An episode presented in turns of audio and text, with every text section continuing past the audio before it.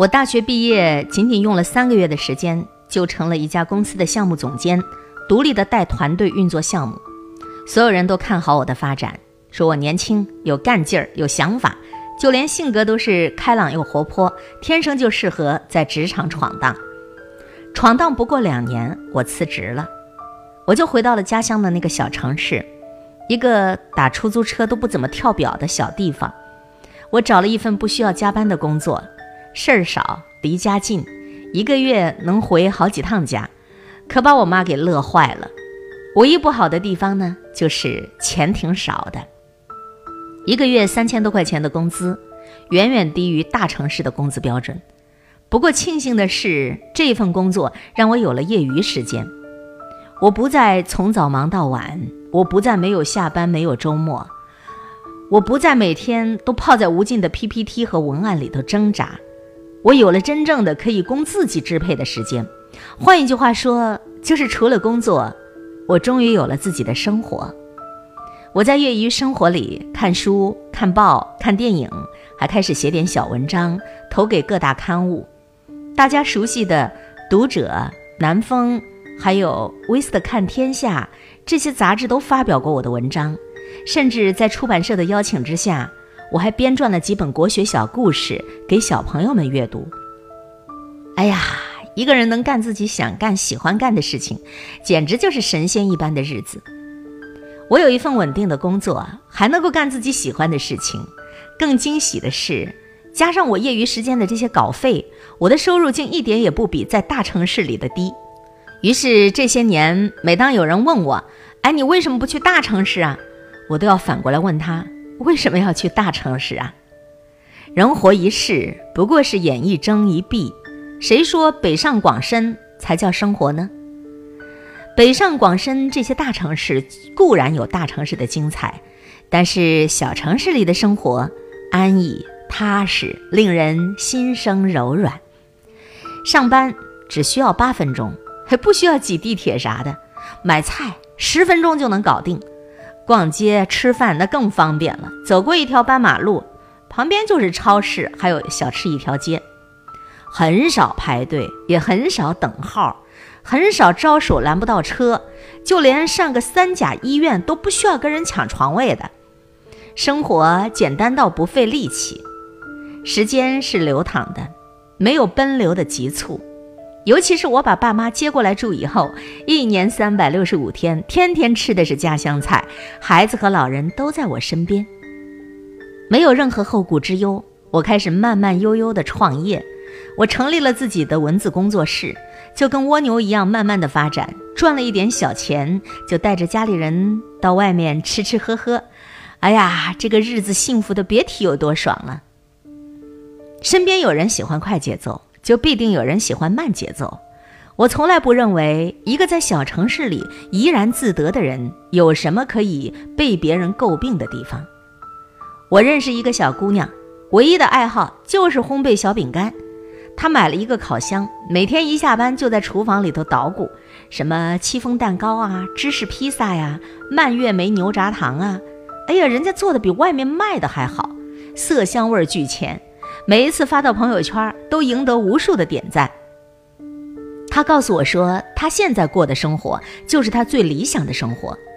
可奇怪的是，每一次同学聚会，都有人要质疑他：“哎呦，你难道真的就甘心这么一辈子过这样的生活吗？”小姑娘知道旁人怎么看她，混吃等死，胸无大志，一辈子蜗居在这个小城市，又能有什么出息？小姑娘自己也很费解啊，她的父母都有丰厚的退休金。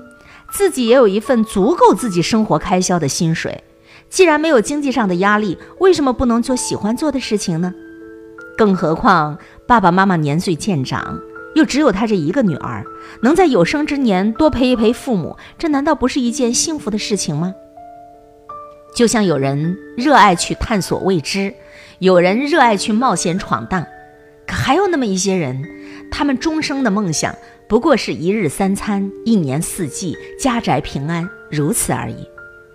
世界很大，既然容得下九天揽月、五洋捉鳖，就也应该容得下一个只爱烘焙小饼干的姑娘吧。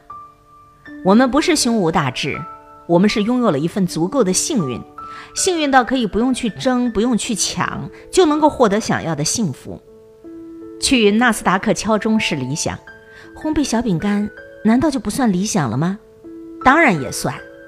就像是那个老段子讲的，富豪问渔翁：“你为什么不多钓点鱼，卖掉船，去打更大的鱼，更多的船？”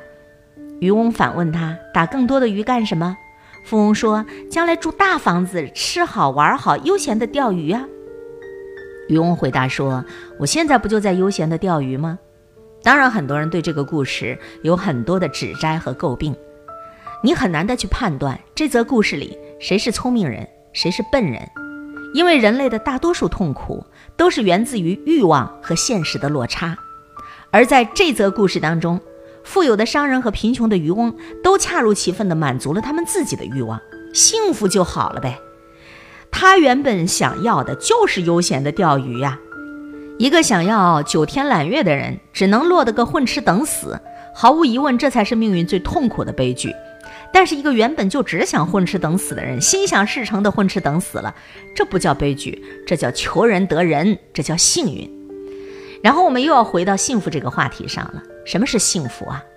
我认真的想了一想，最近令我感知幸福的几桩事儿。第一件，我孩子玩捉迷藏，突然钻出来亲了我一口，甜甜的叫了一声“妈妈”。第二件，丈夫在深夜里翻了一个身，迷迷糊糊的帮我盖好了被子，又抱着我继续入睡。第三件，在外地上班的妹妹周末回家吃了一顿团圆饭，入冬的螃蟹，膏又黄又肥的，特别香。我的幸福就是这些无关紧要的小事儿啊！我在这座时光流淌的小城，过着既不关日月又不关江湖的日子，却时常收获快乐的瞬间和珍贵的幸福啊！就像大张伟说的那样，为什么痛苦就必然深刻，快乐就必然肤浅了呢？如果快乐就必然肤浅，那么我也认了，我就是一个肤浅的人。能够躺着就不要坐着，能够坐着就不要站着，能够站着就不要去跑。我听闻伟大的哲学家康德，一生都未曾出过远门，写出了惊艳全球的《三体》的科幻作家刘慈欣，不过是再普通不过的小镇上的青年。哪里的月亮都有圆缺，哪里的人们都有悲喜。生活和生活，原来就是你选择的差异，并没有高低之分。谁又敢保证那个在纳斯达克敲钟的青年才俊，他拥有的幸福就势必要比那个爱好烘焙的小姑娘更多、更高级的呢？男儿何不带吴钩，收取关山五十州？这是一种选择。不识武林豪杰墓，无花无酒锄作田，这也是一种选择。谁又比谁更高级呢？我写这篇文章当然不是要鼓励大家贪图安逸不思进取，而是近年来我看了太多太多鼓励单一价值取向的文章。什么最怕你碌碌无为，却安慰自己平凡可贵？什么醒醒吧，月收入三千的年轻人，你已经没救了？什么同龄人都已经身家上亿了，你还在纠结几点钟起床？我觉得这些鼓励单一价值取向的文章，纯粹是在贩卖焦虑，制造慌乱，仿佛但凡一个人甘于平凡，就已经是病入膏肓的绝症，仿佛人生就只有一种正确选择，那就是迎头赶上，争分夺秒，一定要当第一。你奋斗当然没有错，可是除了奋斗，我们还应该有生活本身呐。什么是生活本身？狗吃肉，猫吃鱼，奥特曼打小怪兽。想买名牌包包，想坐头等舱，那你就老老实实去奋斗吧。想烤小饼干，想早睡早起，那就心安理得的平凡。谁都不比谁伟大，谁都不比谁渺小。当然。如果你月薪只有三千，你的衣食很紧张，你的父母无依靠，你却又想买名牌包包坐头等舱，抱歉，那你赶紧赶紧的去奋斗吧，因为烘焙小饼干的幸运暂时还没有光顾到你哦。